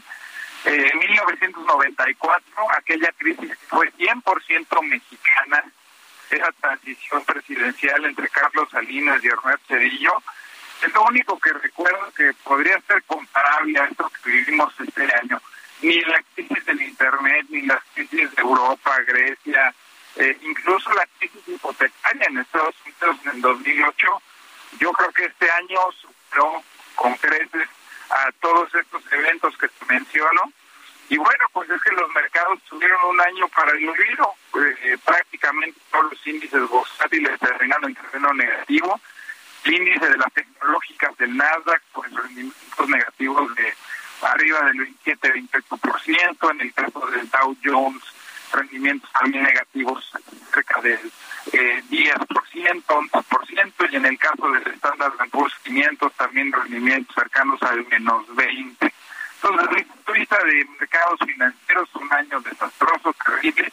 Desde el punto de vista económico, fue un año pues no tan malo si lo vemos en términos de crecimiento global y en términos de que fue el segundo año de recuperación post pandemia. El mundo en promedio ahora ya crecido un 3.5, 3.6, que el mundo no es malo. En el caso de México lo mismo, vamos a superar seguramente el 3% de crecimiento. Venimos, como te decía yo, recuperando y pues evidentemente proyecciones para el año entrante con las tasas de interés tan altas y con lo que están haciendo los bancos centrales, pues seguramente el año entrante será un año difícil en este tema porque el crecimiento económico será contracción económica. Vamos a ver una recesión prácticamente global. Recesión no quiero decir con esto crisis, no quiero decir con esto ni ser fatalista ni muy pesimista, pero recesión entendiendo la definición de que cuando crece menos que el año anterior, pues hay una contracción y a eso se le llama recesión, crecida menos que el año anterior. Yo estoy esperando en el personal una recesión moderada, una recesión que pues no nos debería de pegar tan fuerte porque nuestro vecino sigue fuerte, Estados Unidos seguramente también crecerá menos, pero seguiré impulsando, seguiré jalando pues no soy tan pesimista en este sentido, Sí. Fíjate que he notado, ahora que estás haciendo todo este balance, este resumen de lo que fue el año, he estado notando que muchos de los adoradores, seguidores abyectos a la presente administración reducen el éxito económico al tipo de cambio. Y salen con que, ah, ya vieron cómo está el tipo de cambio, nuestro presidente tiene una economía muy fuerte y reducen todo a que tenemos un tipo de cambio que evidentemente está más bajo de lo que hubiéramos imaginado, pero como producto de la debilidad del dólar. ¿Puedes tú explicarle esto al público, el, por qué el tipo de cambio está en niveles aceptables y digamos hasta de oportunidad para la compra de dólares en este momento? Porque muchos reducen un éxito económico nomás a un tipo de cambio, estimado Juan. Sí, yo creo que es muy oportuna tu pregunta porque efectivamente es un error medir en términos de éxito el decir que tenemos un tipo de cambio debajo de 20 pesos por dólar. Es cierto que no lo imaginamos y no lo pensamos, que después de pues, prácticamente cuatro años y medio de administración de este gobierno, y más como empezaron las cosas, pues, acuérdate cuando se cerró el aeropuerto y se empezaron a cuestionar muchos proyectos de infraestructura de la administración anterior, el más, por supuesto, emblemático y sonado fue el aeropuerto, pero pues hubo una salida de capitales fuertísima. Y ver no, nada más el tipo de cambio es un error porque se nos olvida o no está tomando en cuenta a aquellos adoradores. Pues el único mérito de esta administración, al igual que las administraciones anteriores, y eso sí es un mérito, es que han tenido una razonable disciplina fiscal, o sea, no han endeudado mucho a México, no se han gastado mucho más de lo que recaudaban y fue el mérito de esta administración de cuatro anteriores. Lo que sigue, como bien comentas tú, pues tiene que ver con una apreciación de muchas monedas frente al dólar, después de que el dólar, eh, después de la pandemia, a propósito, los norteamericanos, con a través de la impresión de tanto dinero y a tanta oferta de dólares,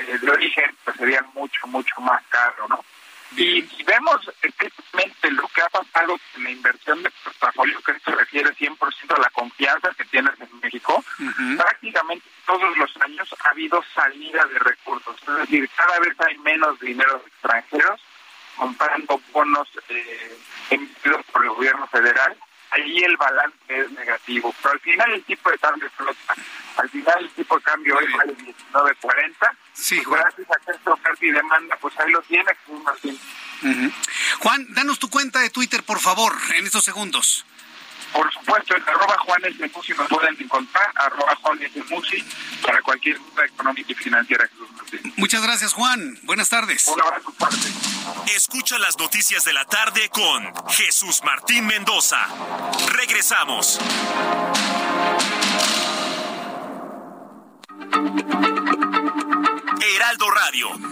Se lee, se comparte, se ve y ahora también se escucha.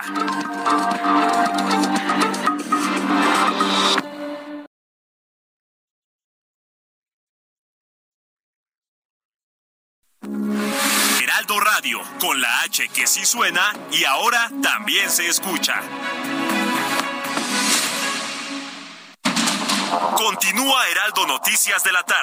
con Jesús Martín Mendoza.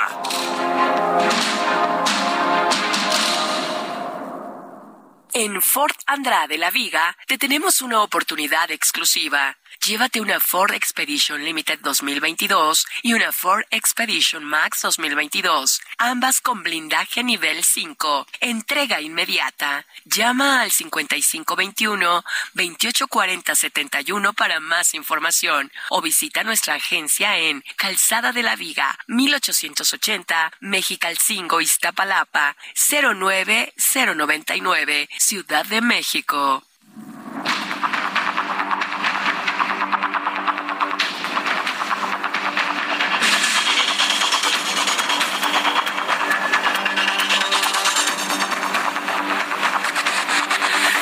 Siete con 31, las 19 horas con 31 minutos hora del centro de la República Mexicana. Continuamos con toda la información aquí en el Heraldo Radio. Gracias por sus llamadas, gracias por sus comentarios. Y como le decía, bueno, pues en unos instantes vamos a ver eh, qué es lo que va a suceder y esto, aunque sea aquí en la capital de la República, el robo de tapas de coladeras, de registros telefónicos y demás, esto sucede en cualquier parte de la República Mexicana. Entonces sí es importante que la autoridad tome en cuenta esos llamados, tome en cuenta esos llamados para brindar seguridad a toda la ciudadanía, por supuesto. Bien, quiero también informarle que con base a información a la cual he tenido acceso, será antes, será antes del próximo lunes 2 de enero, día en el que se va a realizar la elección para presidente de la Suprema Corte de Justicia de la Nación. Será antes, cuando la Universidad Nacional Autónoma de México dé el veredicto final sobre el plagio en el que ocurrió eh, en su tesis la señora Yasmín Esquivel, la señora Yasmín Esquivel. Entonces será antes. Mire, el asunto está muy complicado porque hay inclusive información de alguna manera filtrada, también me reservo eh, mis fuentes en el sentido de que también el licenciado Báez habría comprado la tesis, que por cierto, el, el licenciado Báez o el abogado Báez no aparece por ningún lado. Nadie lo ha podido encontrar. Nadie lo ha podido encontrar. Ni siquiera ha levantado la mano para decir, oigan señores, yo no soy ningún violador y tampoco me, me plagié ningún tipo de, de tesis. Aquí uno de los asuntos más misteriosos en esto es que el tal licenciado Báez a la cual Yasmín Esquivel le habría clonado su tesis, y que conste que no estoy hablando de plagio, estoy hablando de una clonación, no aparece. No ha levantado la mano, lo hemos estado buscando todos los medios de comunicación para saber qué es lo que tiene que decir y nadie lo encuentra, no aparece ninguna base de datos. Y aquí la pregunta es, ¿habrá fallecido? Digo, todo puede ocurrir, ¿eh? Todo puede ocurrir y después del COVID-19, olvídese, nadie lo encuentra. Pero otra de las, eh, de las líneas que se están perfilando en la investigación dentro de la Universidad Nacional Autónoma de México, ¿sabe cuál es? Que también la de Baez estaba plagiada. Que también la de Baez era un proceso, el resultado de un proceso de compraventa de tesis. Compraventa de tesis, en la cual estaría involucrado Baez, Esquivel y centenares de estudiantes que decidieron pues en lugar de esforzarse, trabajar, investigar, leer, pagar porque alguien les hiciera la tesis, fácil, arreglar el examen profesional y listo, se acabó. Bajo el argumento que usted quiera, que tengo mucho trabajo, tengo cosas por hacer, no lo puedo hacer, qué ventajas me dan. Y esto pondría pues en una situación muy incómoda a la Universidad Nacional Autónoma de México. ¿Qué le quiero decir con esto? Que si la UNAM determina revocarle la licenciatura de abogada Yasmín Esquivel seguramente no va a ser nada más a ella. Seguramente va a ser a una buena cantidad de malos estudiantes que en lugar de esforzarse decidieron comprar y evidentemente la UNAM tendrá que proceder en contra de la directora de tesis que se dedicaba a mercadear las tesis, los exámenes profesionales, las cédulas profesionales. Es un tema oscurísimo. ¿eh? Que va a tener efectos insospechados, tanto para la UNAM como para la Suprema Corte de Justicia de la Nación. Por eso la UNAM se ha tardado mucho en esto, ¿eh? No creo que porque este, están tapando, quieren tapar a alguien. No, no, no, no. El asunto es verdaderamente complejo. Complejo por donde lo vea. Le quitan el título a, a la señora Esquivel y como es la designada del presidente porque es esposa de su principal asesor, pues entonces todo el poder contra la UNAM. Si avalan la tesis, dígame quién le va a dar credibilidad en los títulos que otorgue la Universidad Nacional Autónoma de México. Cuando es evidente de que están plagiadas las tesis, ¿quién le va a dar credibilidad? Yo soy de la idea que la UNAM tiene que revocar esa tesis, la de Baez y la de todos los que hayan comprado tesis. Si lo que quiere la UNAM es preservar su credibilidad y su buen nombre, tiene que hacer eso, desde mi punto de vista. Bueno, ya está usted informado, esto va a suceder antes. ¿Cuándo? Puede ser en una hora, puede ser mañana, pero no después del lunes, ¿eh? Se lo puedo asegurar según lo que yo tengo aquí de información y que le puedo compartir en este momento. Bien, vamos a entrar en comunicación en estos momentos con Aníbal Cáñez Morales. Él es diputado local, secretario de la Comisión de Administración y Procuración de Justicia por el Partido Acción Nacional. Estimado diputado Cáñez, bienvenido, ¿cómo está? Gracias, muy buenas tardes, Martín, a ti y a toda la gente que nos escucha. Ah, órdenes. Quiero de alguna manera ser preciso en la pronunciación de su apellido. ¿Es Cañes o Cañez? Cañes. Cañes, muy bien. Bueno, diputado Cañes, ¿qué va a pasar con este fenómeno del robo de tapas, de alcantarillas, de registros telefónicos? La gente está cayendo, se lesiona y ya tenemos hasta un saldo de dos mujeres fallecidas. ¿Qué es lo que puede hacer el gobierno de la Ciudad de México para controlar este fenómeno? Pues mira, es una verdadera tristeza. Desgraciadamente es un tema que ya tiene mucho tiempo existiendo en la ciudad, pero que no se hizo visible hasta que le costó la vida a dos hermanitas, a dos muchachitas en noviembre pasado. Y lo que acaba de suceder el día de ayer en la alcaldía Cuauhtémoc, donde una niña de tres años que, gracias a Dios, pues no fue más allá de las lesiones, muy, muy lamentable por supuesto, pero aquí lo que falta es, creemos nosotros, dos vías. La primera, que el gobierno de la ciudad tiene que ser la parte que le corresponda en el trabajo de supervisión de cada una de las empresas recicladoras de metales que están comprando estas eh, coladeras, porque si alguien se la está robando es porque alguien la está comprando.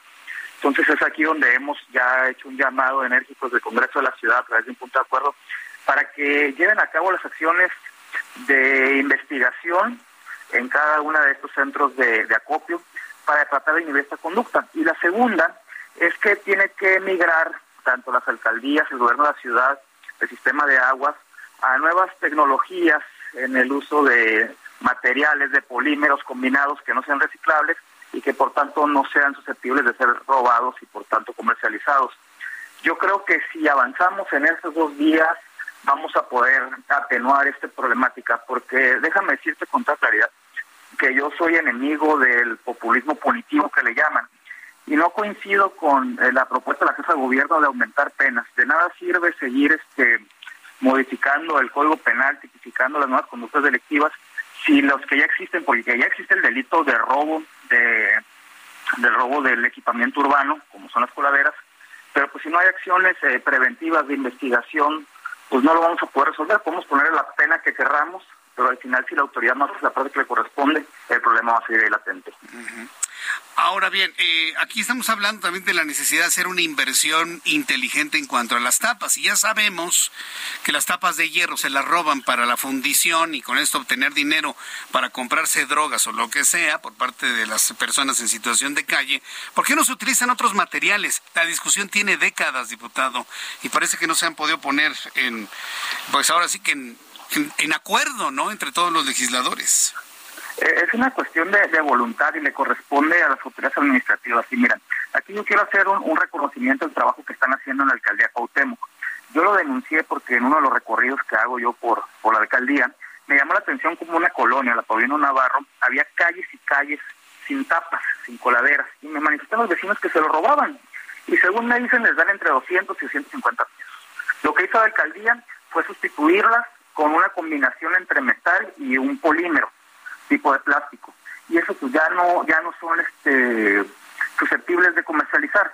Eso es lo que debe hacer la autoridad y es el llamado que hacemos a SACMEX, es el llamado que hacemos a obras públicas de la ciudad y a las alcaldías, que si bien no les corresponde, pero pues ante la situación que se está viviendo, donde un día sí y otro también estamos encontrando este problema, pues es una, una cuestión de voluntad de cada uno de los entes de gobierno de poder resolver este problema, una desgracia que el hecho de la omisión de no atender estas coladeras destapadas, estas denuncias que se ven haciendo hace meses, cuesten vidas. Y eso no lo podemos permitir y eso es lo que da más coraje, que por no atender una, una denuncia que tenía meses por, el, por lo que sucedió en Iztacalco, hayan perdido la vida dos, este, dos muchachitas. Sí, bueno, pues en este momento, ¿qué es lo que tenemos y qué es lo que se puede hacer en este momento? En este, nosotros como Congreso de la Ciudad de México le hemos hecho el llamado, el exhorto a la jefa de gobierno para que lleve a cabo las acciones de verificación en cada uno de los centros de comercialización de metales, para que se inhiba la compra de estos materiales y creemos que de esa forma podemos romper el círculo vicioso. Porque si no hay quien les compre, no va a haber quien las venda. Pero si la jefa de gobierno está más preocupada por otros problemas que no son eh, atender las demandas ciudadanas, pues no vamos a poder llegar a ningún lado. Bien, pues yo quiero agradecerle mucho a Aníbal Cáñez Morales, diputado local y secretario de la Comisión de Administración y Procuración de Justicia del PAN en la Cámara en la Cámara local, bueno, porque me haya tomado la comunicación el día de hoy. Muchas gracias por este tiempo, diputado. Al contrario. Al contrario, a tus órdenes. Muchas gracias. Gracias, hasta luego, que le vaya muy bien. Bueno, pues hemos visto, ¿no? Que precisamente cuando los partidos de la oposición tienen esta presencia, digamos, pues no quisiera decir disminuida, pero digamos, pues en desventaja, ¿no? Con otras ideologías políticas, pues lamentablemente no fluye, no fluyen las cosas que se tienen que corregir y seguirá habiendo alcantarillas abiertas. Por lo tanto, ¿qué es lo que tenemos que hacer? Hay que poner total y absoluta atención mientras caminamos en las calles. Y más en estos tiempos, ¿eh?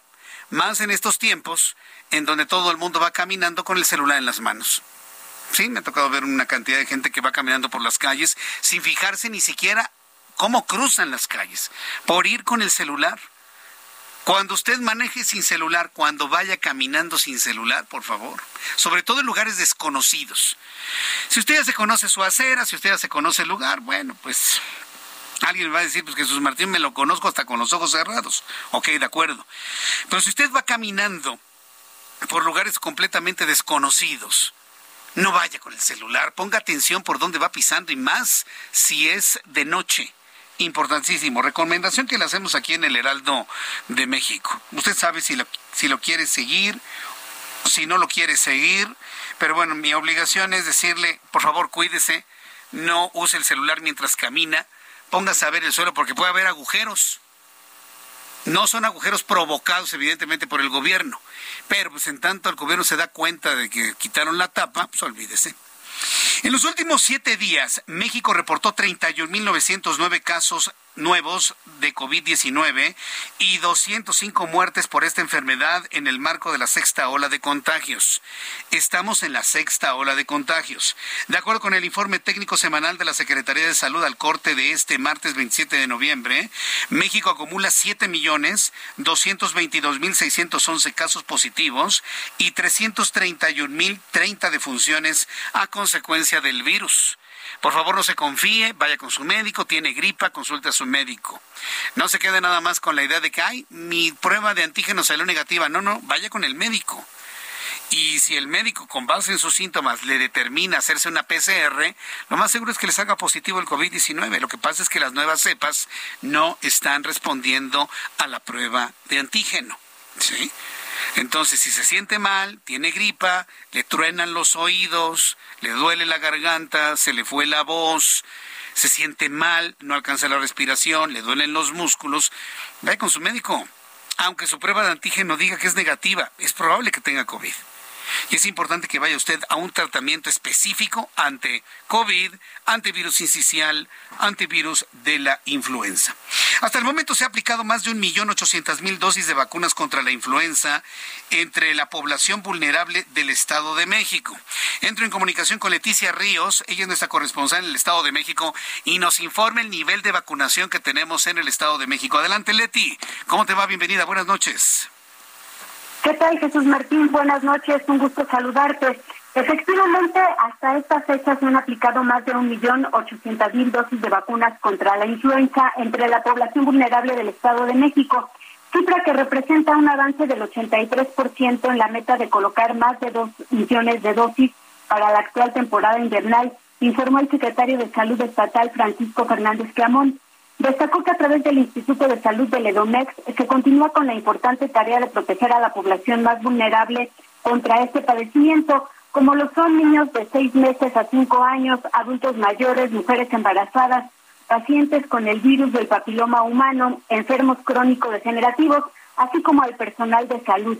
El funcionario reiteró el llamado a estos grupos de la población para que acudan al centro de salud más cercano a su domicilio ya que la campaña de inmunización por la temporada de influenza estacional concluirá en marzo del 2023. Fernández Camón señaló que la jornada de vacunación contra la influenza se suma a las acciones de medicina preventiva que se llevan a cabo en la entidad durante la temporada invernal para prevenir infecciones respiratorias agudas. El secretario de Salud recomendó a los mexiquenses evitar cambios bruscos de temperatura, abrigarse bien, consumir frutas de temporada y adoptar una alimentación saludable, además de continuar con el uso de cubrebocas en espacios cerrados, así como bien lo comentas Jesús Martín, acudir al médico en caso de cualquier síntoma y evitar automedicarse. Hasta aquí la información. Correcto, entonces la vacunación está vigente en el Estado de México en contra de la influenza, Leti. Así es, estará vigente, continúa y hasta marzo del próximo año concluirá esta jornada de vacunación. Así es que para estos grupos vulnerables, pues es importante que acudan a ponerse la vacuna. Correcto. Leticia Ríos, muchas gracias por la información. Gracias, Jesús Martín. Buenas tardes. Gracias, muy buenas tardes. Que te vaya muy bien. Leticia Ríos, nuestra corresponsal en el Estado de México. 14 minutos y serán las 8 de la noche, hora del centro de la República Mexicana. El pasado domingo 25 de diciembre, día de la Navidad, fue el día más crudo del invierno para el hemisferio norte del continente americano. Vaya que se lo sufrió Canadá, sobre todo de, manera muy clara y concreta Estados Unidos. Lo sorprendente es que la nevada, la caída de nieve, de aguanieve, la caída de la temperatura ha sido más pronunciada en los Estados Unidos que en Canadá. Y mire que Canadá está más al polo norte, un fenómeno que tiene que ver con las bombas de frío, las bombas de calor y todos estos fenómenos atmosféricos que le he platicado en otras ocasiones. Este, este, intenso frío llegó a la República Mexicana como una masa de aire ártico, de aire gélido que le había comentado. Afectó el norte, el noroeste, el noreste de la República Mexicana, toda la costa del Golfo de México, inclusive las zonas serranas. Eh, circundantes del Valle de México. Bajó la temperatura de manera muy significativa. Uno de los estados que sufrió las bajas temperaturas de manera singular, inclusive con la caída de nieve, fue el estado de Veracruz. Más de 2.500 personas pues han estado acudiendo a las montañas, acudiendo a las faldas del cofre de Perote en la región central montañosa de Veracruz, con el objetivo de ver la nieve, ver caer nieve, jugar con la nieve, fenómenos que no son muy comunes en esta parte de la República Mexicana. Entro en comunicación con Juan David Castilla, corresponsal en Veracruz, quien nos tiene detalles de este fenómeno de miles de personas que se han adentrado, a veces sin el, el equipamiento necesario, a las montañas de Veracruz. Adelante, Juan David, gusto en saludarte. ¿Qué tal, Jesús Martín? Muy buenas tardes. Te saludo con mucho gusto desde el estado de Veracruz. Efectivamente, son más de 2.500 personas las que ya han visitado las faldas del cofre de Perote en la región central montañosa de esta entidad para apreciar la primera nevada de esta temporada 2022-2023. Decirte, Jesús Martín, que se contabilizó el ingreso de 300 vehículos particulares al Parque Nacional, donde se mantiene un amplio operativo para evitar situaciones que pongan en riesgo la integridad de la población. Se trata de acciones coordinadas por el operativo Guadalupe Reyes, donde participan elementos de la Secretaría de Seguridad Pública a través de la Policía Estatal, Dirección de Tránsito, así como también Protección Civil, quienes mantienen permanentemente la vigilancia en esta zona de la entidad. Eh, se realizan recorridos preventivos en el acceso al volcán debido a las nevadas que se han registrado en las últimas horas, Jesús Martín.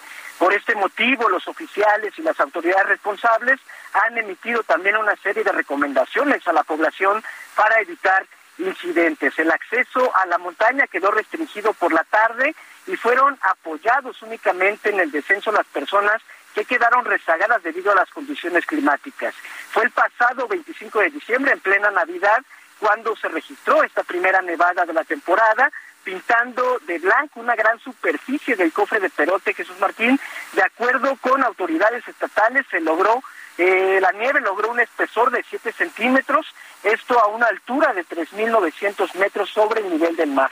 El acceso está restringido en este momento a la parte alta de la montaña por cuestiones de seguridad. Solo se permite el ingreso hasta el Parque Recreativo El Conejo, toda vez que se prevé que siga la caída de aguanieve, las heladas y estas nevadas que son muy atractivos para muchas personas, no solo de Veracruz, sino también de otras entidades vecinas, Jesús Martín. Bien, correcto, pues eh, hay que decirle a la población que tenga mucho cuidado, que se abrigue perfectamente bien, que use el equipamiento necesario. ¿No ha habido problema con la gente que ha ido, que tengan cuadros de hipotermia o algo por el estilo? Hasta este momento no ha habido reporte en ese tema, Jesús Martín, pero sí hay muy, son muy estrictas las autoridades eh, en cuanto al horario. El ingreso establecido por las autoridades es de 7 de la mañana a 1 de la tarde y la salida de 1 a 5 de la tarde, Jesús Martín. Se pide que se respeten estos horarios, también no cualquier vehículo puede subir a esta zona y pues se pide no a la población que sea prudente y que se acude pues lo haga pues con estas medidas. Correcto, muchas gracias por la información. Te mando un abrazo, Jesús Martín. igualmente, que la pases muy bien. Juan David Castilla, nuestro corresponsal en el estado de Veracruz. Miles de personas están dándose cita allí en el Nevado, bueno, perdón, en el cofre de Perote. También en las inmediaciones del Valle de México. En el Nevado de Toluca, en el Ajusco. Hay quienes se adentran, van hacia el volcán Popocatépetl. Ahí es donde menos nieve ha caído. Pero por favor, haga caso total y absoluto de las instrucciones que plantee las autoridades. Si la autoridad le dice, usted no puede subir, no sube. Punto. No es porque le quieran hacer pasar un mal día, no, no, no, no, no, no. Hay condiciones de peligro que le pueden costar la vida a usted o a sus familiares. Entonces, si no se puede subir, no se puede subir. Si se puede subir, hay que respetar los horarios. Si se puede subir, tiene que llevar el equipo mínimo necesario. Y hablo del abrigo necesario. ¿sí? El vehículo debe tener llantas especiales para nieve. En México no tenemos costumbre de cambiar cuatro veces las llantas al año. En Estados Unidos sí, tiene su llanta para primavera, verano, tiene su llanta para lluvia, tiene su llanta para nieve. Aquí no. Entonces, tome también en cuenta eso, que su vehículo no está adaptado para condiciones de nieve. Sí, seamos sensatos. Se trata de cuidarse usted mismo y cuidar a su familia. Quiero informarle que el presidente de los Estados Unidos, Joe Biden, dijo que la Corte Suprema del país no se pronunciará hasta junio sobre la polémica ley que permite a las autoridades estadounidenses expulsar rápidamente inmigrantes atrapados en la frontera con México.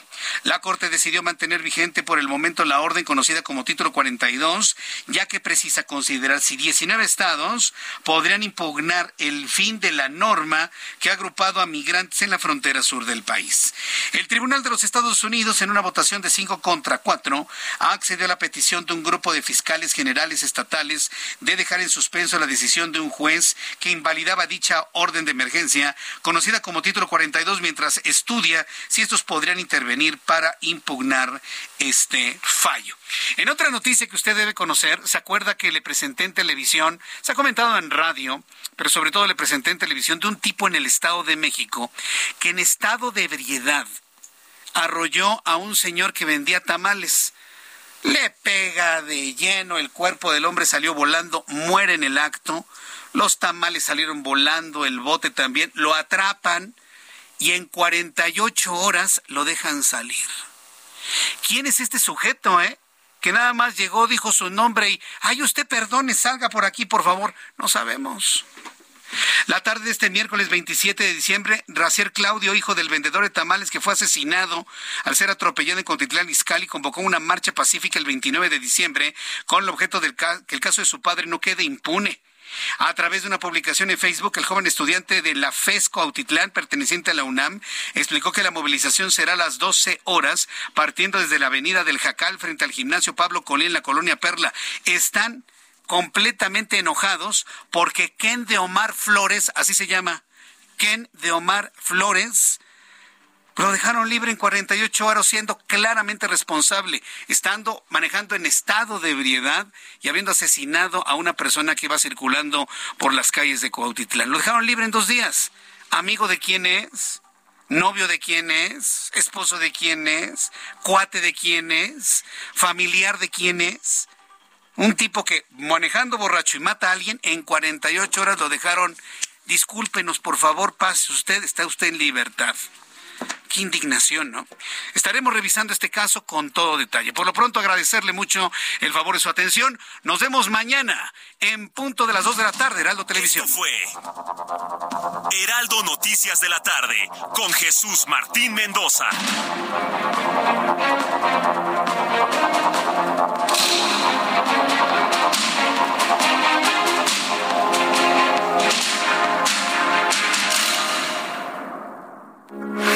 Heraldo Radio, con la H que sí suena y ahora también se escucha.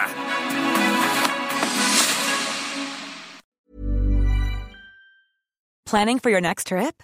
Elevate your travel style with Quince. Quince has all the jet setting essentials you'll want for your next getaway, like European linen, premium luggage options, buttery soft Italian leather bags, and so much more. And is all priced at 50 to 80% less than similar brands.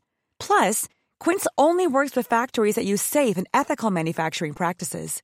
Pack your bags with high-quality essentials you'll be wearing for vacations to come with Quince. Go to quince.com/pack for free shipping and 365-day returns.